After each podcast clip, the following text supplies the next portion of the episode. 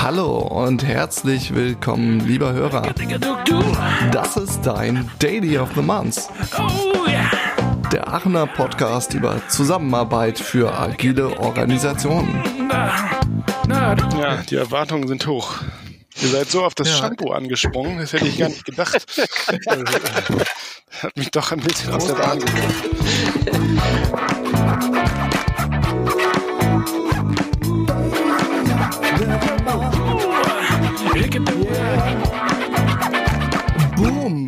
Staffel 2, Episode 1. Schön, dass du, und ja, genau dich meine ich, wieder irgendwo da draußen auf der Maus oder dem Handy ausgerutscht bist.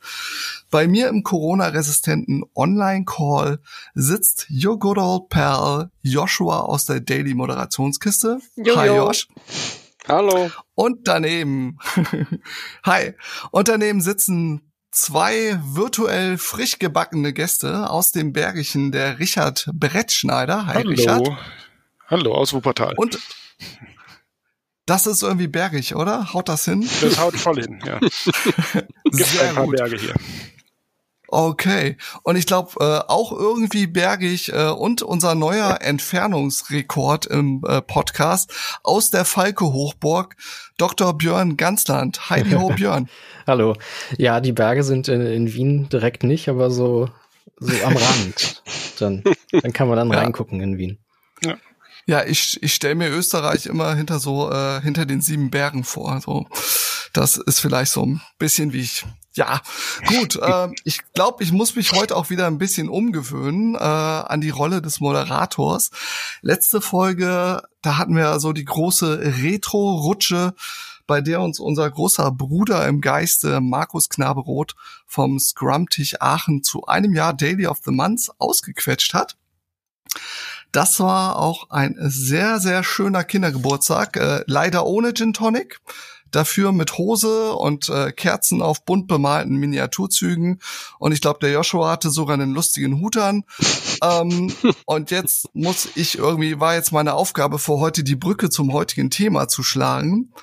Ähm, das habe ich richtig gut vorbereitet, merke ich gerade. Äh, wobei Brücke ist eigentlich schon ein gutes Stichwort. Und wenn wir das noch kombinieren mit dem Gegenstück Lücke, dann würde ich einfach mal ganz dubios in eine Kindergeschichte wechseln, die vielleicht der ein oder Oh. andere von euch kennt. Jetzt wird's spannend. Die Kindergeschichte, ja. Äh, Ronja Röverdotter, Mhm. auch im Deutschen bekannt als, wer weiß es? Ronja Räubertochter, genau. In der Geschichte geht es um zwei Kinder, die in verfeindeten, verfeindeten Räuberbanden aufwachsen, die Borka und die Mattes-Bande, die getrennt von einem Abgrund, Regie, hier bitte jetzt melodramatische Atmo, dem Höllenschlund auf einer renovierungsbedürftigen Burg leben. Und in unsere Geschichte, die wir jetzt heute besprechen, nennen wir die Bande einfach mal Designer und Developer. Und ansonsten ist, glaube ich, fast alles genauso wie im Buch. Nur, dass wir das letzte Kapitel heute nochmal neu schreiben werden im Podcast. Und damit würde ich gerne das Mikro über den Höllenschlund rüberwerfen zu unserem persönlichen Birk, äh, Björk, ähm, nee, Björn. Sein Name sei Björn. äh, magst du uns mal erzählen, wer du bist und was du uns als Add-on für die Spotify Playlist mitgebracht hast? Äh, ja, ich heiße Björn und äh, ich bin momentan Freelance Frontend Developer. Aber davor war ich auch so eine Mischung aus äh, UX Consultant und äh, Frontend Entwickler und davor habe ich auch mal äh, Doktor gemacht über Designtheorie. Also ich hänge immer so ein bisschen zwischen den beiden Themen. Ich bin entweder der designigste Entwickler oder der technischste Designer im Raum. Mhm. Ähm, ja, und was habe ich für, für ein Lied dabei? Ich habe eine Band gefunden äh, aus Dublin, die heißt Sprints. Äh, ich habe gedacht, die, die muss hier in den Podcast. Ähm, und das Lied heißt äh, Drones, ist relativ aktuell, also so Mhm. post-Corona und äh, das merkt man auch so ein bisschen ähm, in dem kurzen Text. Ähm, und äh, ja, ich habe mir gedacht, das passt ganz gut, weil ich halt auch immer so in, in Sprints reingeworfen werde, ähm, wo ich dann äh, kurzfristig in irgendwelchen Projekten mit drin bin.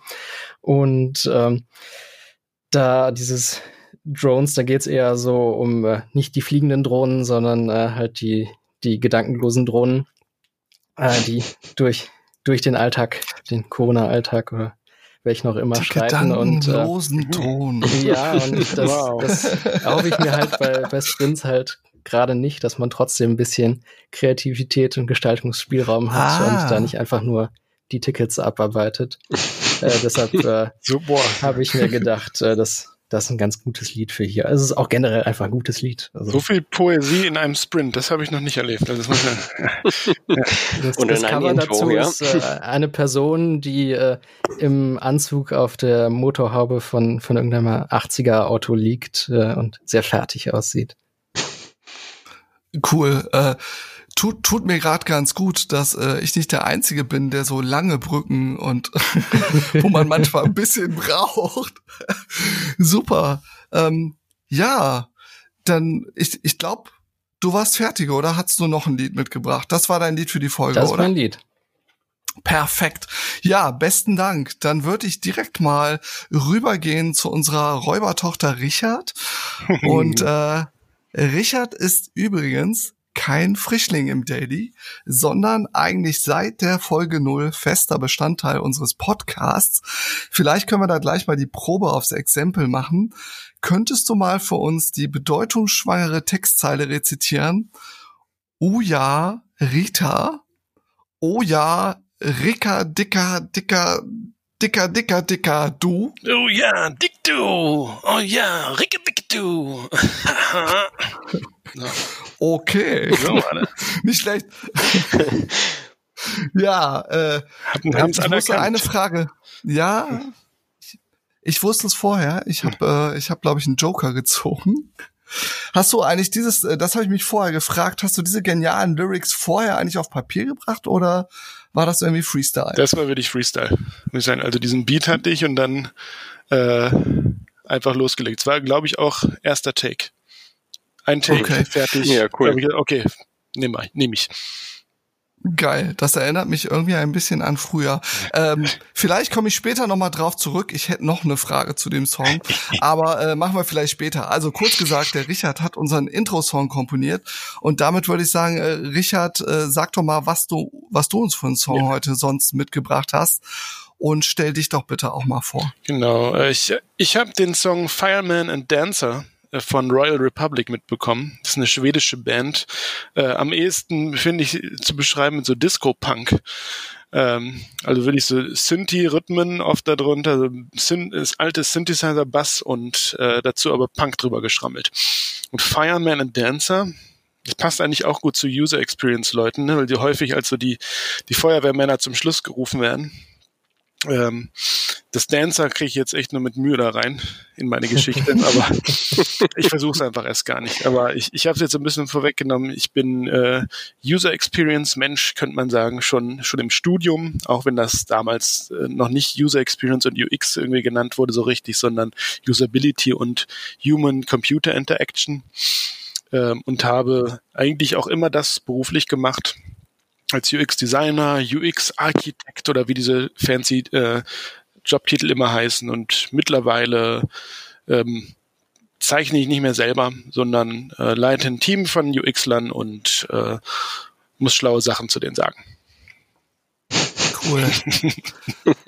ja. Schlau ja, klingende cool. Sachen. Schlau klingende Sachen, muss man immer sagen. Ja, irgendwie sowas wie ja. Doppelkodierung von Text und Bild erhöht die Verständlichkeit. So, sowas.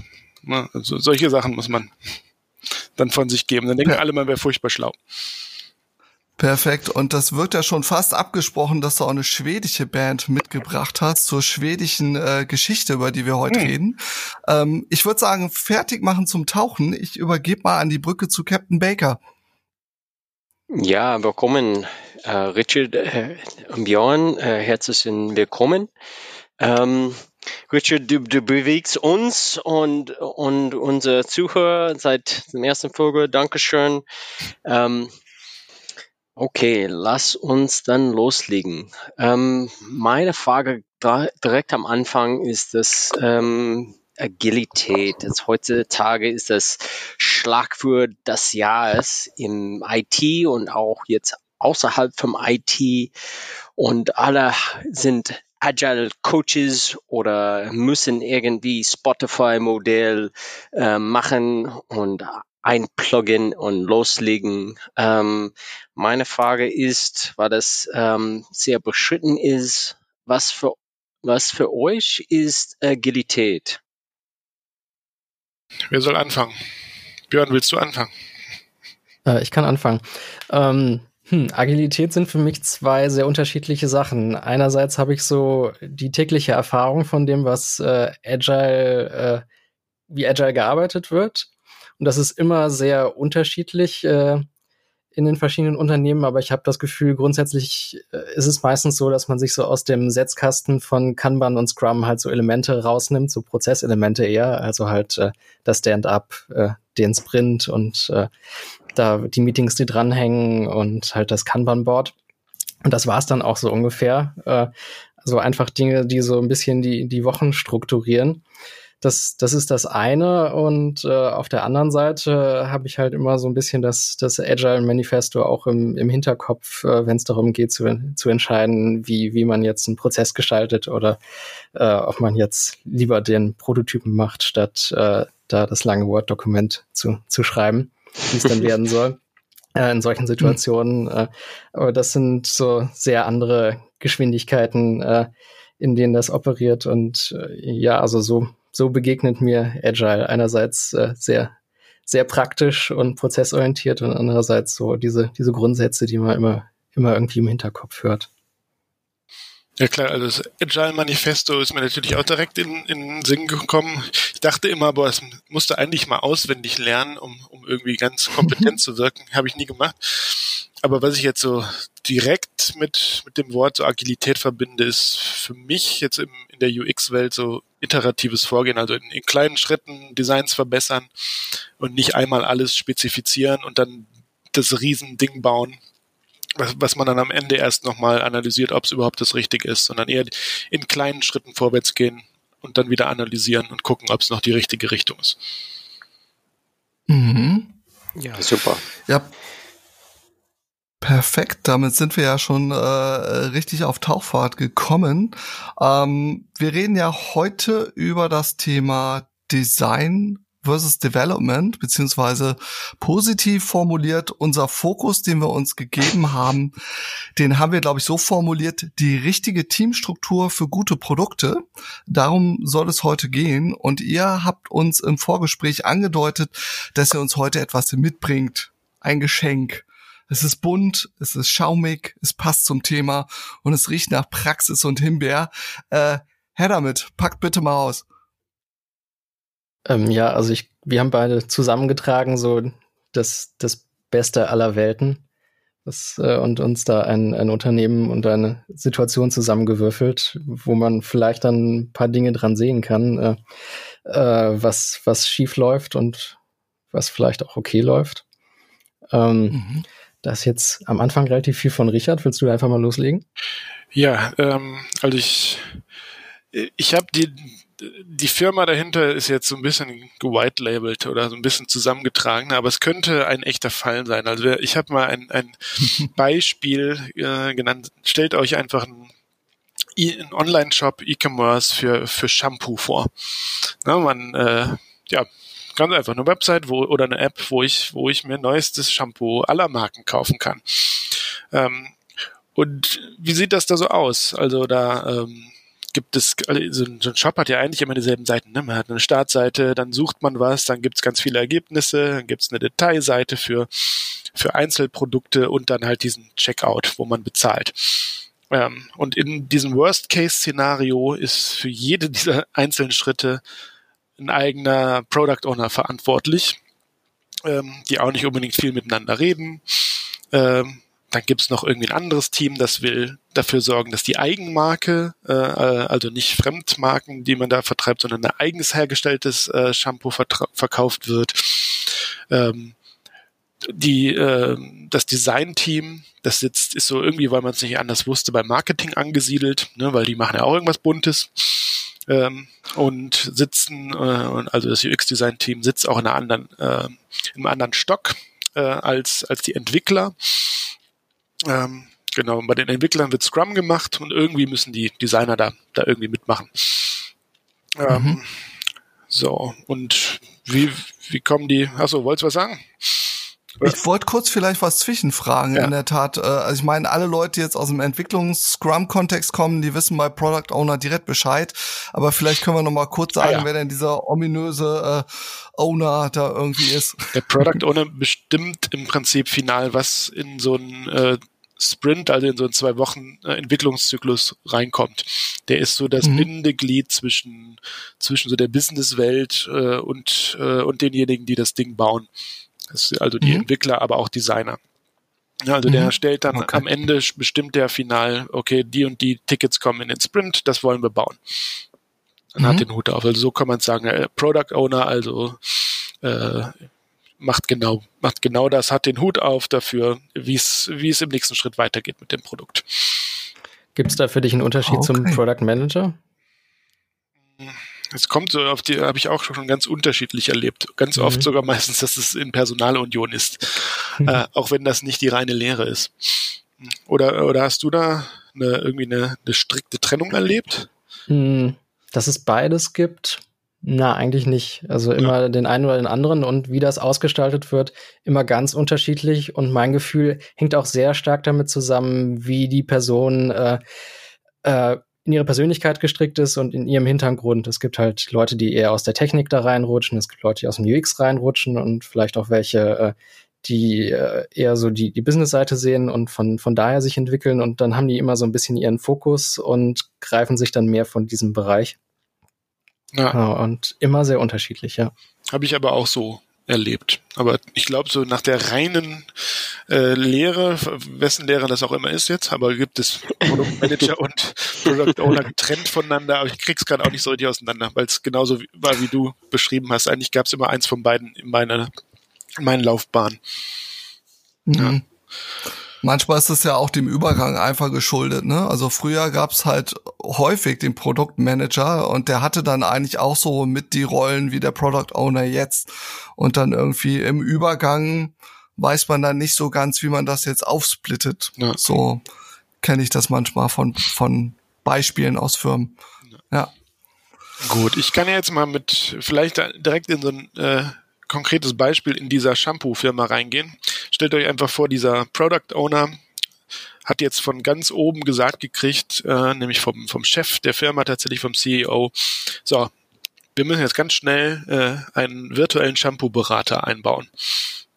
Ja, da, die haben schon irgendwie eine Lizenz klar gemacht dafür. Das ist so eine Personalisierungssoftware. Ist ja voll angesagt immer noch, Personalisierung, was immer das mhm. heißen soll, meistens. Ne? Aber äh, so, das hat der Chef jetzt beschlossen und das auch schon der Presse angekündigt, dass das kommt. Also ordentlich Zeitdruck und äh, äh, so. Der Product Owner kann Danke, nicht anders. so, so viel auch nochmal dazu, dass der den Hut auf hat, der Product Owner, ne, nur so weit, bis mhm. jemand höherrangiges kommt. So. Mhm. so. So. Also das ist für dich äh, gang und gäbe, dass das so läuft, ne? weil das irgendwie cool klingt. Shampoo-Berater. So, müssen wir jetzt machen. Und dann läuft es eigentlich so, der äh, der Product Owner stellt Tickets ein für die Entwickler, die können schon mal irgendwie anfangen. Äh, ne, also ist, ist ein Zitat, so fangt schon mal irgendwie an. Mhm. Und, äh, und die Designer arbeiten parallel, ähm, aber die sitzen halt in unterschiedlichen Etagen. Ne? Und äh, wirklich zusammen kommt man erst ganz, ganz zum Schluss irgendwie, wenn es eigentlich schon zu spät ist und dann käbbelt man sich, dass man, äh, dass beide Seiten ja nicht verstanden haben, worum es geht. So, ist, ist so dieses Beispiel erstmal verständlich? So. Äh, ich ich hatte gerade eine Lücke, da muss ich kurz nachfragen. Als du meintest, die, die Entwickler sitzen aber irgendwie verschieden, äh, meinst du jetzt äh, das entsprechende UX-Entwicklungsteam? Nee, oder? Nee, die Developer meine ich tatsächlich, die Programmierer, die sitzen ja sitzen in einer Etage und die, äh, die UXler, die das, äh, die Oberfläche machen, die sitzen ah. in einer anderen Etage. Also ist. Okay, ja, ich dachte schon. Es ja. gibt zwei Entwicklerabteilungen nee, nee, oder nee, sowas. Ja, alles klar. Mhm, verstanden. Und die also. Designer, sie machen Designs für wie die virtuelle Berater aussehen sollte oder wo an, an ja, der Webseite also, das aufpoppen soll oder ist oft zusammengelegt, ne? also dass UX und Design dann irgendwie in einem Team ist Kommt da auch mhm. völlig aufs Unternehmen an, aber ich habe es häufig so erlebt, dass die zusammen sind. Ja. ja. Mhm. Einfach. Okay. Äh, genau, so. So ist jetzt erstmal die Ausgangslage äh, hier. Ne? Mhm. Und ja, wo fangen wir an? Äh, wo es hier Probleme gibt. Äh, ich, ich, ich, würd, genau. ich, ich, ich weiß nicht, wenn das passt, ich ein Hauptproblem, wo, wo wir irgendwie loslegen könnten, wäre, wenn man hier vom virtuellen Shampoo-Berater spricht. Äh, was fällt euch, was fällt den Leuten dazu ein? Ist so, ne? Ich, ich will jetzt gar nicht die, hier plötzlich hier auf einmal eure Rolle als Moderator klauen, sondern aber das ist eine spannende Frage. Äh, Alles gut. Ne? Wir ja, sind wechsel, nee. wechselbar. Ja. Was, was ist ein virtueller Shampoo-Berater? Oder sowas. und ein Chatbox unten und fragt, ähm, wie kann ich euch helfen, helfen oder sowas. Weiß es nicht. So das ist normalerweise so ein Wizard, wo du dann, äh, statt dass du dir diese Filter bedienst, äh, kriegst du dann halt äh, so Fragen äh, oder Auswahldinge und das führt dich dann zu einer kleineren Produktauswahl. Das war mal so ganz hip eine Weile. Mhm. Wäre jetzt meine Interpretation. Ja. Also ich, ich war auch mal in so in Beraterprojekten. Ja. Tja, noch irgendwie andere Ideen? Ja. Kann ich mich, glaube ich, bis jetzt ziemlich anschließen. Ja. Also virtuell klingt immer nach Nicht-Mensch und äh, Shampoo-Berater, der soll irgendwie den, den Weg zum perfekten Shampoo für mich ebnen. Ja, gut, also oh, yeah. ja, aber äh, so in der Richtung sind wir ähnlich, aber trotzdem ist immer noch das Problem, ne, so, so ganz wenn man das nur sagt, virtueller Shampoo-Berater ist irgendwie noch ein Stück weit abstrakt. Man weiß nicht so richtig, mhm. was passiert denn da, worin bereitet er mich. Äh, und da ist so, finde ich, schon mal so eins der absoluten Grundprobleme. Also auch wenn wir mhm. jetzt UX versus äh, Development, würde ich nochmal rauspicken. Äh, wenn die mhm. sich nicht am Anfang wirklich zusammen darauf einigen, was, was soll das denn überhaupt für eine Richtung gehen, dieses Ding? und dann stattdessen nur irgendwie so eine Personalisierungssoftware von externen irgendwie versuchen, da in den Shop zu prügeln, dann rennt man vielleicht in völlig unterschiedliche Richtungen. Und, mhm. und, und, man hat völlig unterschiedliche äh, auch Visionen davon, was, was dieser Shampoo-Berater überhaupt äh, bringen soll. Was bei mir auch so, so die roten Lichter angeschaltet hat, ist, äh, okay, wir legen schon mal los mit der Funktionalität, die ist eh schon klar, Design zieht halt nach, als ob ja. das sich voneinander trennen lässt. Und da ist dann eigentlich auch schon das Problem vorprogrammiert, weil, also im wahrsten Sinne des Wortes, ja. ähm, weil äh, wenn man jetzt schon Arbeit reinsteckt von Entwicklungen, um gewisse Funktionalität zu machen, die dann noch zu ändern, äh, nachträglich ist halt schwierig. Und dann ist man wieder in so einer Kompromisssituation, dass man sagt, okay, äh, das geht jetzt aber nicht wirklich anders. Äh, okay, dann machen wir es halt so, so halbgar. Also ja. das, das Konzept, wie es eigentlich werden sollte äh, aus UX, das kann man dann sowieso wieder äh, vergessen. Und das trägt halt auch damit äh, dazu bei, äh, so langfristige Konflikte zwischen diesen Abteilungen zu säen, weil halt der, die Sicht ist, okay, die Entwickler bauen sowieso nicht richtig. In dieser Situation hätte man vielleicht noch die Chance, das dann auf äh, den externen Anbieter von dieser Software zu schieben und zu sagen, okay, äh, die kann das halt nicht, ähm, äh, haben wir uns halt da was nicht so Gutes eingekauft. Aber normalerweise äh, ist genau das, was dann auch langfristige Konflikte vertieft. Ja, genau. Aber hast du damit jetzt eigentlich gerade den, den alten äh, weisen Spruch von Form follows Function äh, torpediert? mm sollte man ja eigentlich, äh, also ja. sollte man ja denken, dass die Funktion vielleicht das Herz ist, aber ich merke auch dabei, dass mir auch diese Trennung von UX und Design eigentlich so gar nicht klar ist. Ne? Also Design ist dann nur bunte Bildchen machen und UX hat dann aber irgendwas mit der Bedienung oder vielleicht eher auch mit der Funktion zu tun. Mir scheinen die Begriffe da auch einfach nicht so trennscharf zu sein, oder? Das ist so der Klassiker, ne? So, was ist Design? Ähm, ich bin irgendwann dazu übergegangen zu sagen, okay, bei Design denkt man jetzt nicht an schöne Bilder oder, ähm, oder hübsch machen, sondern denkt an Problem lösen. Weil das mhm. ist es im Kern. Ne? Äh, mhm. Denkt nicht dran, wie sieht der Shampoo-Berater toll aus, sondern denkt dran, welches Problem löst er denn. Und da muss man sich mhm. überlegen, für wen denn überhaupt. Und äh, kann dann so langsam äh, den Sprung direkt zu Beginn machen, nicht nur über Technik zu sprechen, sondern äh, wirklich über die Nutzer, die das einmal anwenden sollen und welche Ausgangslage die haben und wo sie dann rauskommen sollen am Ende, wenn sie diesen Shampoo-Berater bedient haben. Ähm, mhm. Und so sehe ich halt UX-Design eher, ne? also nicht als schön machen, sondern ich, wie gesagt, Problem lösen. Problem eines Nutzers lösen. Mhm. Ähm, natürlich hier auch immer Problem des Chefs lösen, ne? der will mehr Geld verdienen. Das darf man auch nicht außen vor lassen. muss man auch immer, nee, muss man wirklich immer sehen. Es ist ja kein neutraler Shampoo-Berater, äh, um die gute Welt herbeizuholen, sondern es ist immer ein Shampoo-Berater, um, um irgendwie mehr Umsatz zu generieren. Das ist ja natürlich auch nochmal was, was das etwas färbt. Ja. Mhm.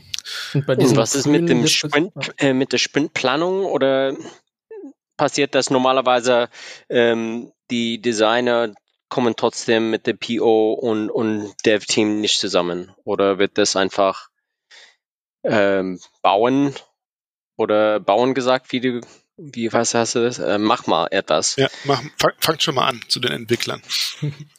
also ich, äh, oft okay. ist es ja auch so, dass es dann sehr ausspezifiziert schon zu den Entwicklern kommt und das teilweise halt auch gewollt ist von den Entwicklern, weil die in so einer Situation sind, dass die das schätzen müssen und sehr halt auch an dieser, dieser Velocity, wie schnell die, wie viel Storypoints äh, abarbeiten und dass die halt ihre genauen Sprints schaffen mit so und so viel Sp äh, Storypoints drin. Das ist halt alles sehr wichtig in gewissen Kulturen. Äh, und damit man genau schätzen kann, braucht man natürlich so viel Details wie möglich. Deshalb mhm. sagen die halt, okay, unsere Definition of Ready, äh, was alles in so ein Ticket drinstehen muss, damit wir loslegen können, das ist sehr hoch, dieser Anspruch. Also muss wirklich alles schon fertig spezifiziert sein. Und äh, davor redet man dann teilweise aber nicht so viel miteinander und da, danach dann auch wieder nicht, bis es dann quasi fertig ist und alles zu spät ist. Und dass äh, diese, diese Bruchstelle zwischen den verschiedenen Teams ist halt sehr gefährlich. Äh, aber es ist teilweise verständlich, wie, sie, wie das wächst, weil die sich halt gegeneinander absichern. Also das Dev-Team sichert sich ab, dadurch, dass sie das voll ausspezifiziert haben wollen. Und äh, Designer sichern sich auch davor ab, dadurch, dass sie sich alles absegnen lassen von ihren Chefs, bevor das dann in die nächste Hand geht. Mhm. Und das ist eine schlechte Situation, die schlechte Designs letztendlich in Produktion schickt. Tja, dann kriegt man keinen Shampoo-Berater, der gut ist.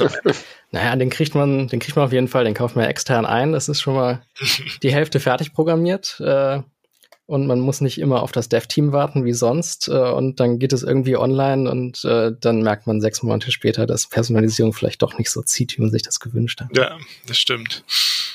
Ähm. Und ist es mit dieser iterative äh, iterative Arbeit. Das passiert, also das heißt, ähm, wie du gerade erzählt hast, dass so die Dev-Team, sie brauchen, sie wollen eigentlich so einen Wasserfall, sie wollen, dass jemand, das ähm, ähm, verantwortlich ist und hat alle äh, Features sind genannt und sie bauen das einfach nach oder und das ist Sicherheit, dass sie ihr Job denn richtig gemacht haben oder mhm.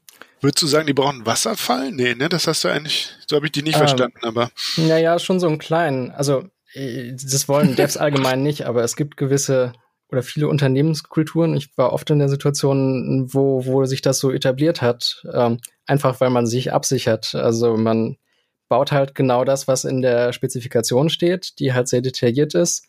Und die, die Löcher da drin ignoriert man dann mehr oder weniger und baut das dann halt nicht, äh, wo es unklar ist oder wie es am einfachsten ist. Aber man hat sich abgesichert, weil man der Spezifikation entspricht. Und das hat halt auch Vorteile, wenn man sich davor nicht groß abspricht, sondern alles in diesem Dokument steht, dann kann da auch jeder von den Entwicklern dran. Nicht nur die Leute, die vielleicht vorher in der Absprache waren, sondern man kann das auf alle verteilen und das ist halt auch gut für die Velocity, dass äh, äh, wenn einer krank ist, dann macht halt der nächste von dieser Spec weg. Äh, also es gibt schon schon Gründe, warum das so ist, aber ich glaube halt, dass es ein schlechter Weg ist, äh, weil äh, man dann diese Spezifikationen hat, die sehr schwer zu ändern sind, weil das halt schon der Marketingchef abgesegnet hat. Ähm, hm. Und dann kann man nicht mehr wirklich über die Design-Details diskutieren äh, zu diesem Zeitpunkt und erzeugt dann halt Code, der auch wieder sehr schwer zu ändern ist, weil er erst am Ende vom Sprint diskutiert wird in der Form von Qualitätssicherung gemeinsam mit dem Design-Team dann. Und da ist es dann eigentlich auch schon zu spät. Dann kann man dann bloß noch irgendwelche kleinen Kompromisse finden, statt wirklich äh, über größere konzeptuelle Themen zu reden. Also okay, aber das wird nicht genug miteinander geredet. Aber das ist doch echt krass. Als ich dir jetzt gerade zugehört habe, habe ich mich sehr zurückerinnert äh, gefühlt an Studium und äh, Vorlesungen, Qualitätssicherung, hast du nicht gesehen, wo so komplett dieser Wasserfallprozess beschrieben mhm. wird. Das klingt alles gerade total danach. Es wird am Anfang irgendwas detailliert besprochen. Früher nannte man das dann Pflichtenheft oder Lastenheft oder beides gleichzeitig. Hauptsache irgendwas in Heftform. Und dann macht man und es dauert ganz lange, ist arschteuer und am Ende äh, ist dann irgendwie ein Jahr später und dann ist dann irgendwas da fertig, ähm, was dann aber keiner mehr braucht. Wieso ist das dann überhaupt, also wo ist denn da auf der Strecke was verloren gegangen? War nicht eigentlich der Scrum äh, die, die Scrum-Framework für genau das Gegenteil ausgerichtet. Naja, was, was glaube ich, alle mitgenommen haben, ist, dass man so einen kleinen, kleineren Häppchen macht. Also ich rede nicht von anderthalb mhm. Jahren, äh, in denen das passiert. Es sind schon zwei, zwei Wochen bis ein Monat, haben wir auch schon gesehen, mhm. Monatsprints. Ähm, in denen das passiert, aber trotzdem kommt man in eine Situation, wo wo dann das Endergebnis nicht das ist, was man sich am Anfang vorgestellt hat, weil man einfach zwischendurch nicht, nicht agil genug ist, sondern äh, man hat halt diesen Protected Sprint, äh, in dem eigentlich nichts beweglich ist. Man gießt am Anfang halt mhm. äh, Spezifikationen rein und am Ende kommt das Produkt raus. Und dazwischen ist halt nichts mit Agilität. Das ist halt oft genug so. Und das mhm. ist schon ein Problem. Aber die, die Häppchen zumindest sind größtenteils kleiner geworden. Das ist schon, schon ein Vorteil, aber äh, reicht halt noch nicht.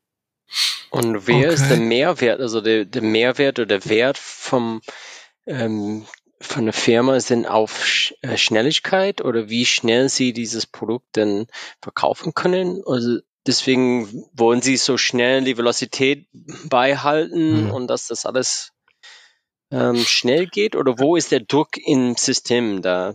Ich meine, das ist doch einer der Hauptgründe, warum irgendwo Scrum eingeführt wird. Ne? Weil den äh, so, so schnelle Time to Market heißt es dann mhm. in der mhm. Fachsprache ne, versprochen wird. Ne? Da kann man alle zwei Wochen irgendwie ein Update machen äh, mhm. und Features ganz schnell rauskriegen äh, in die Welt. Das, deswegen machen das doch ganz viele. So habe ich es zumindest wahrgenommen. Ne? Ja, würde ich auch so sehen. Weil es schnell geht, weil denn das versprochen wird. Mhm. Äh, genau, aber dann nehmen die halt einen, einen, diesen einen Teil, ne, mit diesem diesem Framework von Scrum, also Sprints äh, und den ganzen Meetings drumherum und alle zwei Wochen theoretischen Release möglich. Das, das nehmen sie halt mit. Ähm, aber das ist ja nicht wirklich das Komplette, ne, was, was hinter Agilität steckt. Nur diese Effektivität.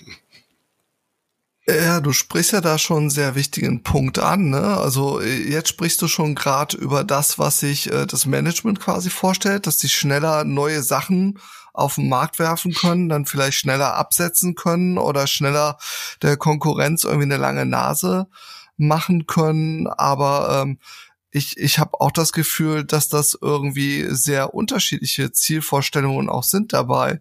Ähm, und ich weiß auch gar nicht, wie das dann bei der UX ist. Also ja. Die, also schon, ja, hast du schon richtig gesagt. Also einmal ist so also man wird ja auch belohnt dann im Scrum, wenn man, wenn man genau seine Story Points schafft, äh, also eine gewisse Velocity, also anders gesagt, wenn man schnell was Gutes programmiert, ähm, was dann auch äh, den Akzeptanzkriterien entspricht. Ähm, und die UXler wollen aber meistens ein bisschen mehr Zeit, um, äh, wenn man es ganz genau nimmt, halt will ich diesen ähm, schon vorher einen iterativen Prozess zu durchlaufen. Also ich sag mal, einen Prototypen bauen, schon mal mit Nutz, mit fünf, sechs mhm. Nutzern testen, das Feedback wieder mhm. einbauen, mhm. ähm, anderen Teammitgliedern das nochmal zeigen, nochmal eine Schleife drehen, um es wirklich in mehreren Schleifen fertig zu bauen. Ähm, aber da sieht man ja schon, dass das äh, ein Stück weit gegenteilig läuft. Ne? Äh, wenn ich, die einen wollen mehr Zeit, um es ordentlich zu machen, die anderen haben aber so die, mhm. ich sage gar nicht, dass die Entwickler es nicht ordentlich machen wollen, überhaupt nicht, das, äh, sondern die haben aber mhm. häufig die Vorgabe, schnell zu sein. Das ist ja gar nicht mhm. unbedingt deren freiwillige Entscheidung, dass sie jetzt das schnell fertig machen müssen. Es ist aber einfach mhm. durchs Konstrukt manchmal, wie die Teams und deren Zielsetzungen und Belohnungsmechanismen da drin äh, aufgesetzt sind, dass das schon mal gegenteilig laufen kann. Und äh, mhm. äh, ich finde daran, das ist einfach ein schönes Beispiel. Äh, allein durch sowas kann schlechte User Experience entstehen. Durch, durch die Teamaufsetzung. Ähm, weil man denkt ja vielleicht, okay, schlechte User Experience kaufe ich mit zwei UX-Designern, ist das gelöst. Äh, aber äh, dieses Shampoo-Berater-Beispiel zeigt eigentlich ganz gut und auch was wir jetzt hier äh, gesagt haben über die Zielsetzung, dass, dass es nicht so ist, sondern dass ganz, ganz viele Faktoren in der äh, im Unternehmen halt darauf ein, äh, einzahlen, was was ein, am Ende auf die Qualität vom Design, was da rauskommt. Hm. Mehr UXer und mehr Designer finde ich aber schon einen guten Punkt, weil meine Erfahrung ist, äh, Developer sind zwar auch zu wenig, aber Designer und UXer sind immer echt rar und echt ja. unterbesetzt und müssen halt immer total viele Projekte gleichzeitig machen äh, und dann vielleicht als, als Grafikdesigner halt auch noch den Geschäftsbericht noch dazu und äh, halt die Plakatkampagne und alles und äh, da kann man halt auch nicht mehr so, so intensiv in den Teams mitarbeiten, weil man einfach so schnell äh, immer den Kontext switchen muss und dann kann man auch nicht beim Programmierer nebenan sitzen und das äh, alles äh, im Prozess quasi diskutieren, wie, wie ich es äh, für richtig halten würde, ja. äh, sondern das, das geht sich einfach nicht aus. Also wenn man ein gutes Design will, braucht man auch genug Designer. Genau. Mhm. Und äh, im Prinzip hast du es jetzt auch schon mitgesagt, also ähm, nur Designer haben ist, ist die eine Sache, aber auch wie die integriert sind in so ein Team. Ne? Also mhm. da gibt's gibt's so tausend verschiedene äh, Reifegradmodelle von UX. Die will ich jetzt nicht durchexerzieren, aber sag mal, die drei wichtige Schritte da drin in aller Kürze sind einmal so äh, ab und zu UX-Design machen und dann wieder vergessen. Äh, und dann äh, der nächste Schritt wäre ähm, schon ein, zwei Designer einzustellen, aber im Prinzip kann jeder auf die zugreifen. Und dann der nächste Schritt, wo es wirklich interessant wird, ist, äh, heißt dann, glaube ich, so im fancy Word Embedded Design, ähm, dass man dann, ähm, dass dann ähm, wirklich die, die, die UXler eingebaut sind in die, in die Entwicklerteams. Ähm, ich habe mich eben auch gefragt, äh, der Product Owner ist ja auch derjenige, der sicherstellen soll von der Rolle her, wie ich es verstanden habe, dass am Ende ein Produkt rauskommt mit maximalem Mehrwert für die Stakeholder und dann wahrscheinlich in den meisten Unternehmen für den Kunden, für die Lösung seines Problems. Dass halt das, was hinten rauskommt, äh, ja, das Problem einfach effektiv äh, ja, erledigt kriegt, sage ich mal. Ähm, jetzt hast du am Anfang auch gesagt, Design ist ja quasi auch Problemlösung. Ähm, hängt das dann nicht eigentlich auch miteinander zusammen oder wird das dann oft auch gekoppelt? Ähm, was denkst du dazu? Es ist unterschiedliche Teile des Problems, könnte könnt man sagen. Ich, ich finde, mhm. Product, Product Owner ist halt vor allem auch so dafür, da so, was, was ist jetzt am wichtigsten, was müssen wir als erstes machen und in mhm. welcher Reihenfolge ähm, noch etwas stärkeren Fokus so, okay, womit verdienen wir Geld? So, oder was ist jetzt wichtig, um, um die Wirtschaftlichkeit nach vorne zu bringen? Okay. So mehr mit mhm. dem Business zu tun. Ja, zumindest stärker auf der Seite. Der muss alles Mögliche bedenken, ne? also auch die UX mit bedenken, aber das ist eigentlich klassischerweise so sein Fokus, ähm, wo er vor allem darauf achten muss, dass es wirtschaftlich bleibt und dass die richtigen Sachen gebaut werden wenn dann die UXler und Entwickler halt gucken müssen, äh, dass man es richtig baut. In eurer Erfahrung gibt es auch einen Scrum Master oder ist das die Rolle einfach weggelassen oder? Mhm. Habe ich auch, äh, habe ich ich finde, in ein Viertel der Fälle habe ich es hab ich's erlebt, dass ein, einer wirklich Vollzeit auf, äh, als Scrum Master eingestellt war.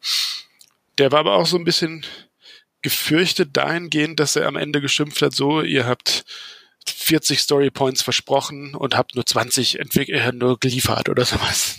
Und das wird in Protokoll geschrieben und, äh, und, und hängt dann so okay. über einem so, nein, wir haben nicht die Geschwindigkeit geschafft, die wir eigentlich versprochen haben. Okay.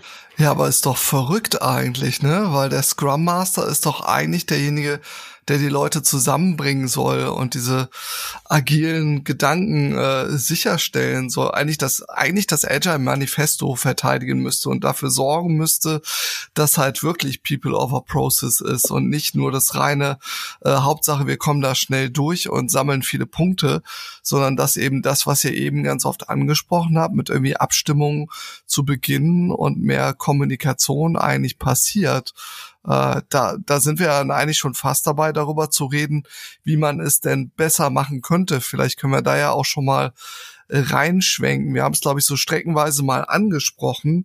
Aber was wären jetzt die konkreten Sachen, wenn jetzt jemand heute zuhört und sich denkt, hey, das kommt mir irgendwie alles 100% bekannt vor. Wie fängt das an? Wo setzt er an? Äh, ruft man dann die Feuerwehr oder den Björn und den Richard? Was macht man? Was, also was als eine, finde ich, Patentlösung, finde ich, die immer ein, für mich einen positiven Effekt gemacht hat, mal ganz, ganz früh einen Prototypen bauen. Also früh es geht äh, und sei es oder sei es nur ein Wireframe, also heißt jetzt in meinem, der Unterschied ist für mich einfach Wireframe sind einfach nur Kästchen gezeichnet und mhm. um, ein paar Texte dran geskribbelt. Das kann aber auch eine Bleistiftzeichnung sein. Ein mhm. Prototyp wäre schon etwas feiner ausgearbeitet. Ähm, da geht es aber gar nicht darum, dass das perfekt aussieht, sondern dass alle dasselbe mhm. sehen irgendwie, sondern das kann man Anfassbar in, machen. genau, man Ja. kann das in in ein Meeting reinnehmen, äh, wo ganz verschiedene Abteilungen drin sitzen, von Marketing, dem Chef, Entwickler und UXler und was weiß ich, wer da noch mit drin sitzt, ähm, und kann so grob den Prozess durchgehen. Wenn wir bei diesem Shampoo-Berater bleiben, den wir jetzt als Beispiel hatten, könnte man einfach so in drei Schritten durchgehen, was macht der denn? Und schon wird man, äh, wenn man das ganz, ganz früh macht, was meinetwegen auch noch fernab der Realität ist, würde es aber super schnell aufdecken, dass das vielleicht technisch, äh, technisch nicht möglich ist, dass der äh, Product Owner sich das ganz anders vorgestellt hat. Ähm, also man einfach dadurch, dass man was zum Anfassen hat und alle auf denselben Prototypen blicken, ähm, kommt man aus diesem Problem raus, dass jeder seine eigene Vorstellung hat, ähm, ohne dass man es richtig sich gegenseitig äh, beschrieben hat. Ja, ich weiß nicht, Björn, wie äh, Mhm. Ja, sehe ich, sehe ich auch so. Also für mich wäre sehr wichtig, dass äh, die einzelnen Bereiche, Design, Entwicklung, dass die nicht nur Verantwortung für einen Teilbereich von dem Ganzen haben, also halt nur Entwicklung oder nur Design und dann ist halt zu Ende, sondern es, man trägt halt gemeinsam Verantwortung für das Endprodukt. Und man kann Ja. sich nicht damit rausreden, dass äh, die anderen jetzt äh, das falsch umgesetzt haben oder aber die Spezifikation nicht genau genug war. Das ist das gemeinsame Problem, dass das Endprodukt gut wird, weil das ist das Einzige, was zählt. Das ist, was der Endkunde dann sieht und das ist, was Geld macht oder auch nicht am Ende.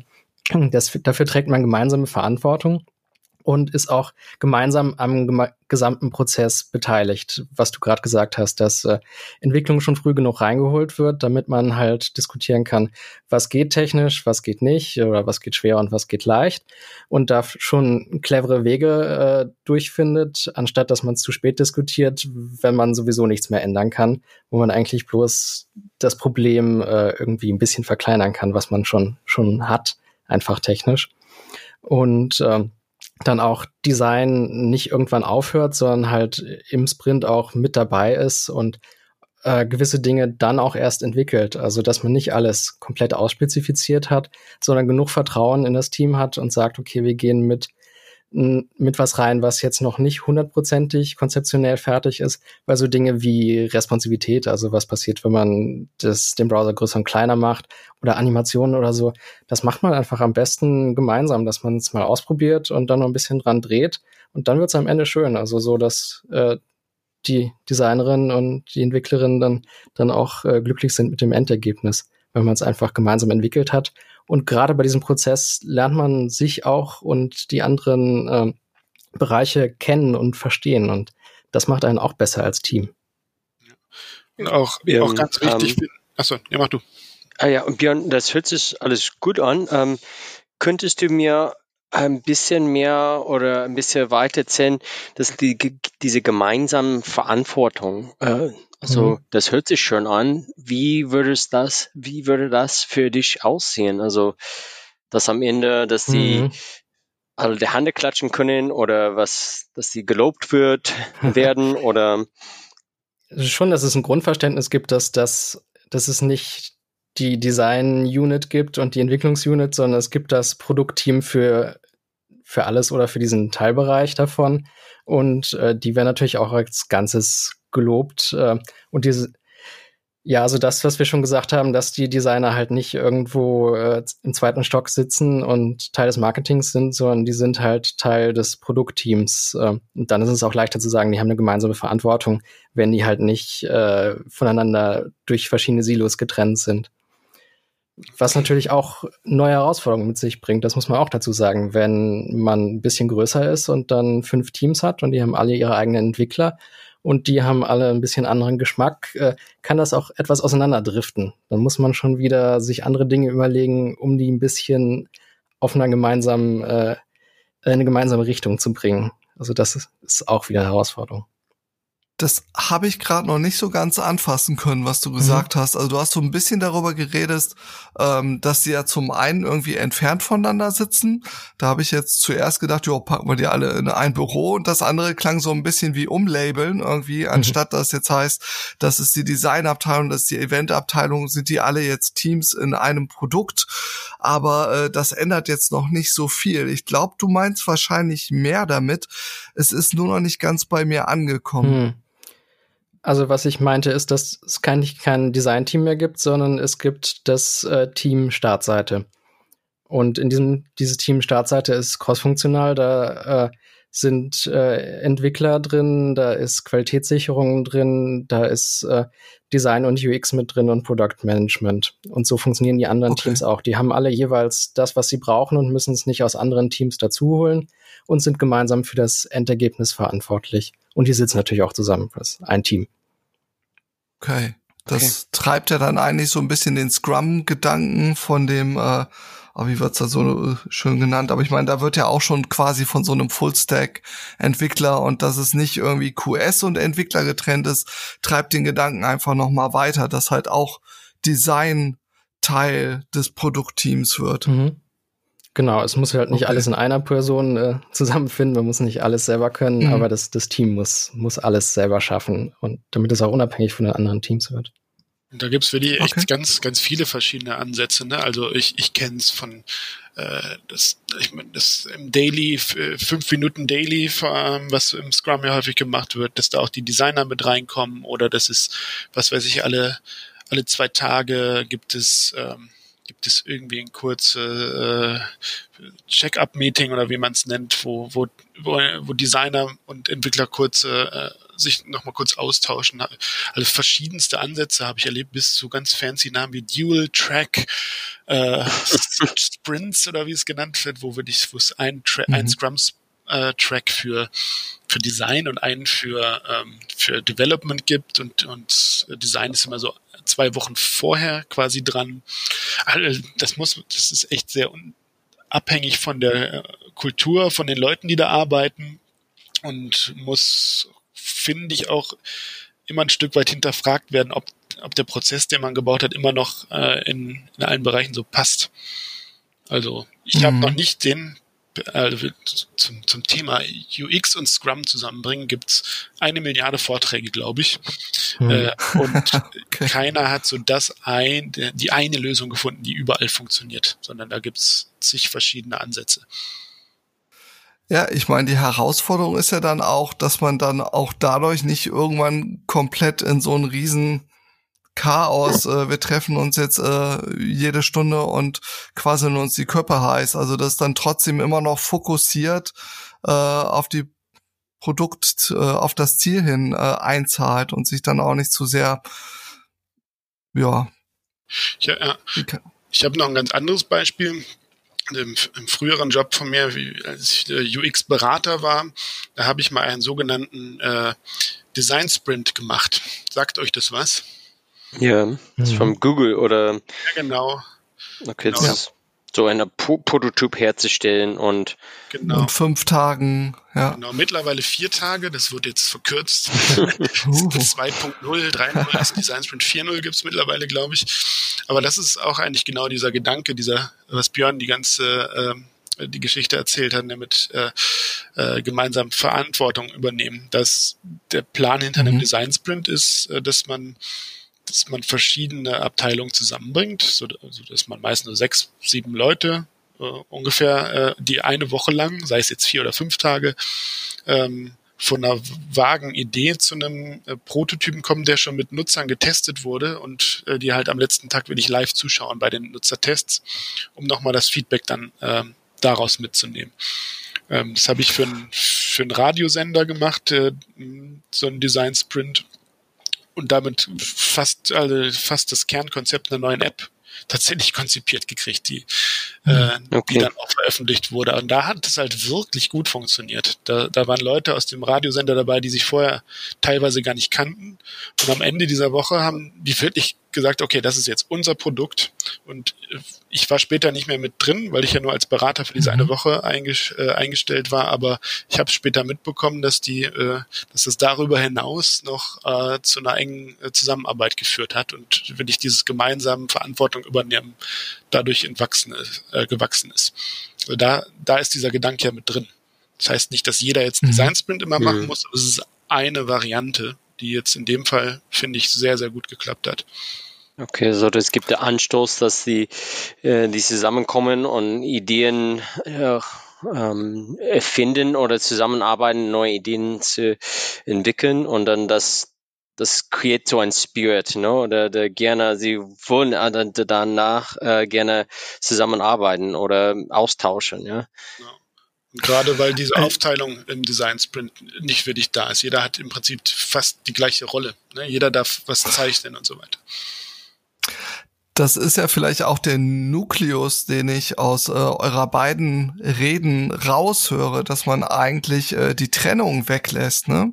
Dass man da mehr äh, Durchgängigkeit im System zulässt und eben halt nicht Abteilungen, äh, sondern Abteilungen, wie hat das der Peter Pröll da so schön immer gesagt, äh, Schnittstellen anstatt Abteilungen. ähm, und ich habe gerade drüber nachgedacht, Björn, du bist ja äh, aktuell, glaube ich, viel als Freelancer unterwegs. Mhm. Da haben wir ja dann eigentlich das nächste Problem. Ne? Du hast einmal so die innere äh, Unternehmenswelt und nicht jedes Unternehmen hat irgendwie eine eigene Designabteilung. Ne? Wenn du das recht so Mittelständler denkst, die holen sich dann oft irgendwie die Designsachen oder vielleicht auch, wie äh, Richard eben sagte, die UX-Beratung von extern. Und dann hast du ja die nächste Hürde, wie du die jetzt zusammenkriegst, weil der Freelancer, dann ist er vielleicht auch noch irgendwie auf äh, einen Werkvertrag oder so. Ähm, also, dass er dann irgendwelche Projekte äh, Komplettbudgets aufstellen muss. Äh, wie erlebst du das denn? Funktioniert das? Ist verschieden. Also teilweise bin ich halt auch äh, quasi auf, auf Zeitbasis drin und werde dann Teil vom, vom Team, also gar nicht mit einem fixen Auftrag, okay, äh, das und das äh, muss ich jetzt abliefern bis dann, sondern ich bin einfach für eine gewisse Zeit da mit drin. Äh, dann mhm. funktioniert das quasi wie oder so ähnlich wie normale äh, Teamdynamik. Als was? Entschuldigung? Als, Als äh, was Frontend-Entwickler bin ich dann mhm. äh, mit drin. Also das, das heißt, äh, bei Webseiten so den, den grafischeren Teil, der im Browser läuft, ja. äh, mache ich. Ähm, natürlich in, in enger Zusammenarbeit damit mit UX und Design. Aber äh, das, das stimmt voll, gerade wenn man über Agenturen redet äh, und die dann ein Fixpreisprojekt äh, anbieten äh, das ist natürlich eine Situation, die man als Unternehmen erstmal ganz äh, sympathisch findet, weil man weiß, wie viel es kostet letztendlich. Man erzeugt damit mhm. aber auch eine gewisse äh, Arbeitssituation, weil das heißt halt auch wieder, vorab muss eigentlich möglichst viel klar sein, damit die Agentur sagen kann, okay, das machen wir für so und so viel Geld. Mhm. Und äh, dann kann man auch nicht mehr so viel ändern, also nichts grundlegend, weil das wäre dann halt mehr Arbeit und das ist nicht drin in dem Preis, den man vereinbart hat. Also dann ist auch mhm. mit Agilität eigentlich nicht mehr so weit. Was man machen kann, um das ja. ein bisschen abzufedern, ist, dass man das in mehrere Teilpakete aufteilt und man sagt, wir machen am Anfang erstmal so einen gemeinsamen Workshop, um Requirements klarzukriegen äh, und uns kennenzulernen. Und danach haben wir vielleicht einen ersten, ersten Sprint oder ein erstes Stück von dem, was wir machen wollen, klar genug, dass wir das bepreisen können. Und dann machen wir es immer so weiter. Also wieder in kleinere Häppchen, in iterative Häppchen runterbrechen äh, aber trotzdem ist, ist es schwierig und man sitzt halt, eine Agentur sitzt natürlich auch nicht als Ganzes vor Ort.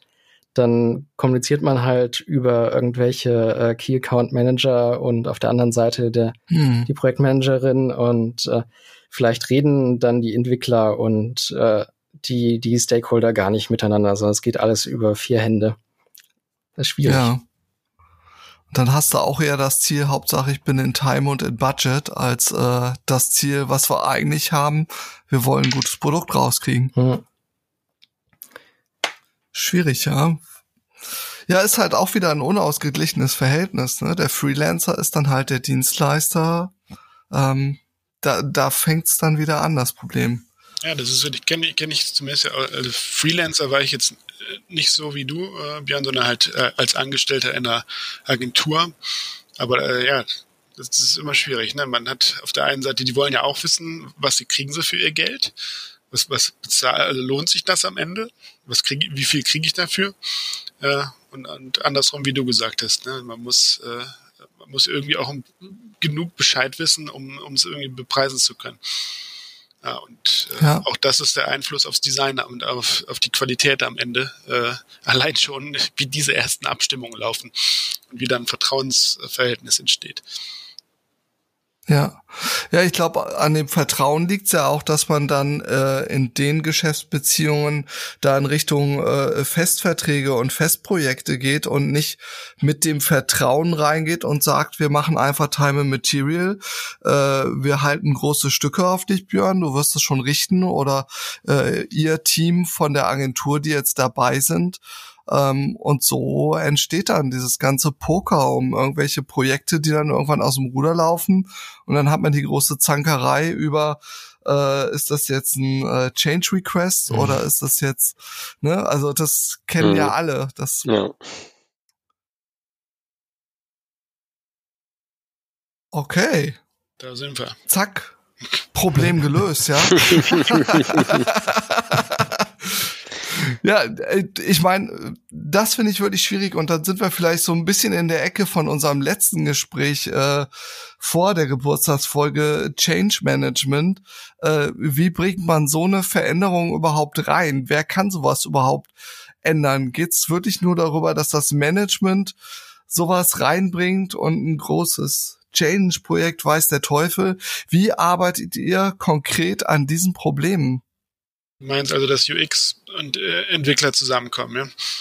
Ja, ja, um die beiden Räuberbanden zusammenzubringen, um wieder bei Ronja Räubertochter zu landen. Ich meine, wie zeigen wir oder wie zeigt das Team am Ende einen Mehrwert, dass die, die zusammen besser zusammenarbeiten? Also,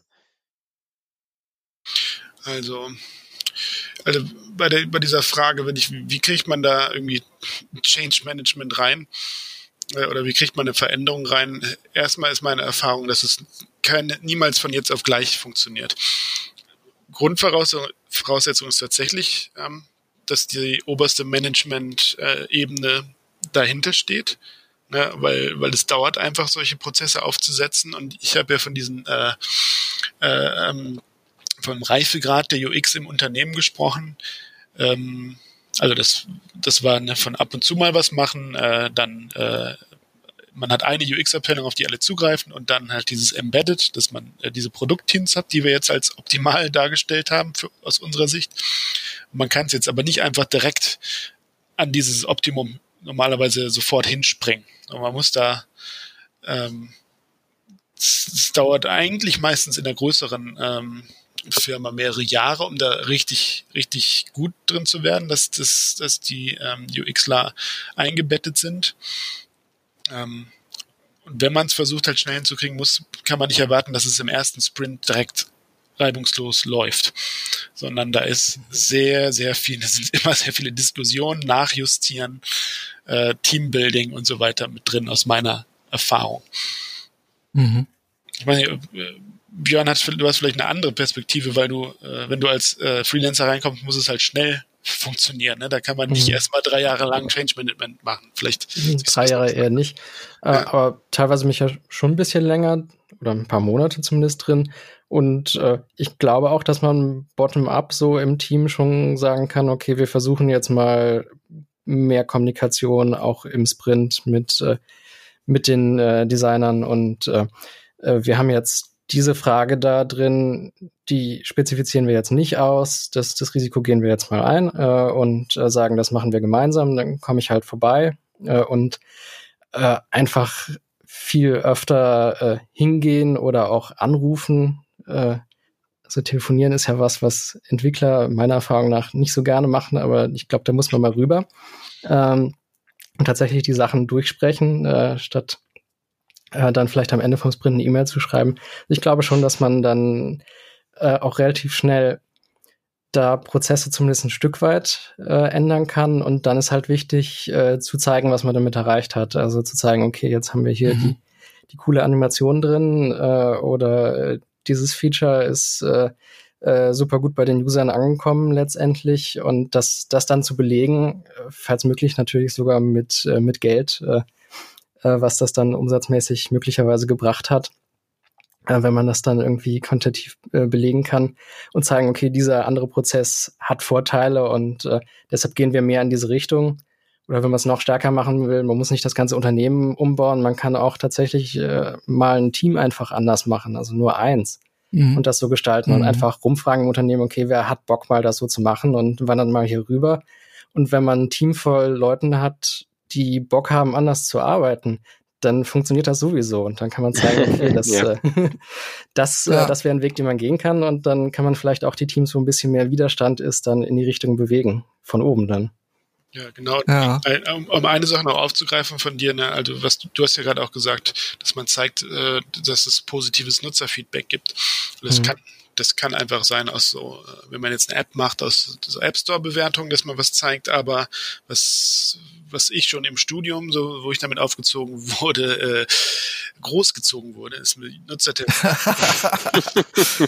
äh, Nutzertests zu machen. Also wirklich Einzelinterviews zu machen, die aufgezeichnet werden mhm. und man dann halt mhm. mal mit fünf ungefähr ähnlichen Nutzern äh, dieselben Aufgaben macht, um zu gucken, entwickelt sich da so ein, äh, so ein Muster, fallen die alle in dieselben Fallen rein oder ähnliches. Und wenn man was find, aus meiner Sicht so oft schon wirklich äh, Welten bewegt hat, wenn man einfach mal für ein, zwei Tests dann äh, Entwickler mit äh, beobachten lässt.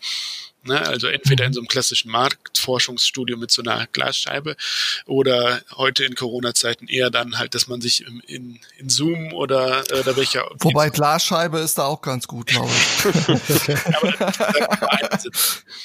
Ähm, ja. Oder es geht einfach nur darum, dass man live zuschaut, wie Nutzer das benutzen. Ja. Äh, und da müssen die Entwickler nicht äh, tagelang für verbra äh, verbrauchen, sondern reicht zwei, zwei Stück zu sehen. Und allein das schon schafft meistens äh, Empathie und äh, man kommt ins Gespräch und, und fängt an, gemeinsam äh, sich Lösungen zu überlegen. Das ist für mich so eine Sache, die ich, für dich ganz häufig erlebt habe, die für automatisch für Veränderungen gesorgt hat. Mhm. Vielleicht ja, zwei ergänzende Gedanken dazu. Zum einen äh, habe ich gedacht, wieso eigentlich beim Design-Team aufhören? Also erst recht, wenn es darum geht, was hat das Feature jetzt gebracht, denke ich als erstes an die Vertriebsabteilung und die Vertriebler, die direkt am Kunden dran sind und äh, eigentlich am ehesten mitkriegen, was da passiert und dann vielleicht auch mal in Reviews nicht nur äh, die große Entwicklershow, sondern auch mal eine Bühne irgendwie da haben, wo auch mal Vertrieb zeigen kann, was kommt zurück an Signalen. Und daneben hatte ich eben gedacht, ob man nicht auch an sowas denken kann, also irgendwie wirklich gemeinsame Räume schaffen kann und äh, sowas übertragen kann als Idee wie Pair Programming, was Entwickler, glaube ich, standardmäßig machen, ähm, aber das dann halt auch mal in interdisziplinären Teams, damit der Entwickler ein bisschen was über Design lernt und der Designer so ein bisschen über Entwicklung, dass die auch mal so eine gemeinsame Sprache, also wirklich so ein am Praxis fummeln, drehen, schrauben irgendwie zusammenwachsen können. Ja, auf jeden Fall. Also das, das so, solche Möglichkeiten schaffen halt dieses, diese äh, gemeinsame Verantwortung, die wir jetzt mehrfach äh, angesprochen hatten.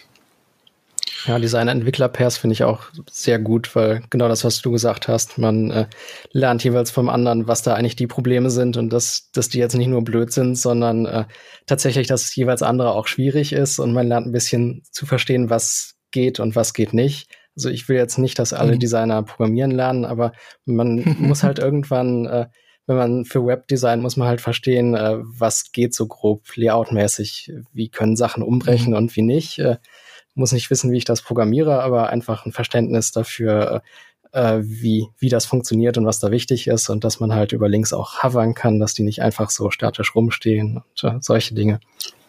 Mhm. Und was äh, ansonsten noch, äh, was wir jetzt nur so am Rande eher hatten, ist so diese, äh, diese Business-Seite, die darf man halt auch nicht vergessen. Die Leute, also sei es der Product Owner oder irgendwelche Sales-Leute, ähm, oder was weiß ich, äh, Kundensupport, die, die genervt sind, weil sie tausendmal am Tag dieselbe Anfrage kriegen. Ähm, über solche äh, Bewertungsmaßstäbe kann man halt auch rangehen. Ne? Also wenn ich sage, wenn wir so ein Feature mhm. bauen, glaube ich, kriegen wir mehr Kunden. Oder wenn wir das bauen, kriegen wir mehr Umsatz aus bestehenden äh, Nutzern. Oder wir können Kosten senken, weil pro Tag 100 Leute weniger anrufen beim Support. Die können sich um andere Sachen kümmern. Äh, auch mhm. so eine Herangehensweise ähm, kann sehr wertvoll sein als aus UX-Sicht, weil mhm. man dann nicht nur mit den Entwicklern äh, sich zusammentut, sondern äh, auch mit, mit der Business-Seite ähm, von so einer Software. Also haben, weil du, weil Christoph, weil du halt gerade meintest, weil man auch noch weiterdenken sollte, ne, um mhm. äh, weitere mhm. Abteilungen. Also das ist für mich auch nochmal so ein kritischer Punkt. Das ziehen wir alle an einem Strang, ne? Und wie sieht das jetzt die Zusammen, also wir haben viel über Zusammenarbeit gesprochen. Wie sieht das momentan, ist das im Virtualraum äh, momentan aus? Ist das in der Zeit der, vom Corona, ist das ähm, virtuell? Wie wird das leidet, die Zusammenarbeit jetzt momentan? Oder was findet ihr? Also eigentlich alles virtuell bei mir. Äh, oder halt, wenn ich mal ins Büro gehe, dann darf ich wirklich nur allein im Büro, äh, äh, also in meinem, in einem Büro sein und selbst in, äh, wir haben jetzt keine Großraumbüros, aber was weiß ich, selbst ein Fünferbüro, da darf da nur einer drin sitzen und sowas. Also man mhm. sieht sich, wenn höchstens mit einer Maske auf dem Gang. Aber meistens ist es irgendwie, dass man sich virtuell sieht. Es, okay. äh, mhm. es, ich weiß, dass also viele sind auch genervt, wenn sie die Kameras äh, anlassen sollen ähm, hm. Ich selber auch manchmal. Also ich bin auch kein Freund, sie immer anhaben zu müssen. Ja, das ist ja super, dass wir hier eine Audiokonferenz genau. haben ohne Bild. Ganz genau. Ja, aber es ist, ich finde, man gewöhnt sich dran, aber irgendwie freue ich mich auch wieder drauf, wenn man mal hm. zusammen mit, mit, mit, vier, fünf Leuten im Raum sitzen kann und mal dich dann ohne digitale Kommunikation ein Problem ja, lösen kann. Ja, wir auch. genau. Ja. Das Gut. heißt, also das heißt, äh, wenn Corona vorbei ist, machen wir noch eine Folge in der Konstellation beim Grill ja. irgendwo, ja. Und dann treffen wir uns genau in der Mitte zwischen Wien, äh, Wuppertal und Aachen. Wo ist das? Welche Stadt ist das? so am Rastplatz oder so, ja, fände ich ganz gut. Ähm, ich blicke gerade so ein bisschen kritisch auf die Timebox, die wir bestimmt äh, gerade eben äh, wie die Schallmauer durchbrochen haben. Ähm, aber bevor ich jetzt einfach radikal abschließe, äh, gibt es noch Aspekte, für die bis jetzt kein, keine Zeit war, die euch aber noch sehr wichtig wären, nochmal zu erwähnen. Hier wäre nochmal die Möglichkeit. Ich weiß immer noch nicht, welches Shampoo ich kaufen soll. hm. Das haben wir nicht beantwortet. Da kann dir der virtuelle Assistent bei helfen. Björn? Ich glaube, jetzt wegen Corona braucht man kein Shampoo mehr. ähm, na, also ich, ich glaube, die Hauptpunkte haben wir haben wir alle abgehakt. Also ich habe nichts Schlechtes über, über Jira bis jetzt gesagt. Das bringe ich normalerweise immer unter. äh, aber äh, können wir auch mal Okay, auslassen. das kannst du in die Shownotes schreiben. In Versalien und Fettdruck da. Oder blinkend oder so als Animated GIF würde ich auch gut finden. Jira sucks and that's the reason why. So, das ist, oder das ist direkt der Cliffhanger zur nächsten Folge. Apropos Cliffhanger, äh, würde ich direkt mal als Stichwort nehmen, denn kommen wir mal zurück auf äh, Ronja in der Mattesburg. Äh, da gibt's diese schöne Szene, die möchte ich euch jetzt äh, mit mit der möchte ich euch verabschieden. Da steht Ronja mit ihrem Vater vor diesem Abgrund und Ronja fragt: Und was tue ich, wenn ich in den Höllenschlund falle? Ronjas Vater: Dann tust du gar nichts mehr. Sie erwidert mit einem Achselzucken: Na dann, ja. Und äh, in dem Sinne, fröhliches Anlauf nehmen bei eurem Sprung über den Höllenschlund und kleiner Tipp für die Hörer da draußen, vielleicht baut ihr doch irgendwann mal eine Brücke zwischen den Räuberlagern und schaltet nächsten Monat wieder ein, wenn wir über was sprechen, Joshua? Ja, wir sprechen mit der Yara Pasquale. Das wird über ähm, Community Building in Innovation Ecosystems. Also wir spannen den okay. Thema und ja, wir freuen uns darauf. Okay. Und ich hau noch schnell einen Song auf die Playlist, nämlich äh, Wargsangen, äh, das Wolfslied im schwedischen Original für Christina kommt das auf die Playlist. Jawohl. Okay, ich bedanke mich bei euch. Es war mir ein, ein Fest. Das war super. Dankeschön. Ja, vielen Dank für die Einladung. Dankeschön, ja. Danke euch. Okay. Und das war's. Wir sind raus.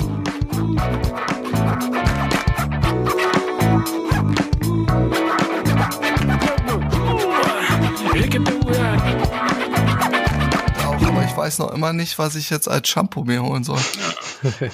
Conditioner vielleicht Das auch. würde ich äh, abfragen in deinem äh, Shampoo-Berater, was man für Haartyp Trockene. Haare, empfindliche Haare. Mein Dreadlocks oder Trockene Haare, empfindliche Ich habe das Haare. mit Kleidung gemacht. Da muss man immer seinen Körpertyp so als, äh, als Buchstaben dann angeben, ob man eher so ein, eine O-Form hat oder eine A-Form. Und Trockene Haare, empfindliche Haare.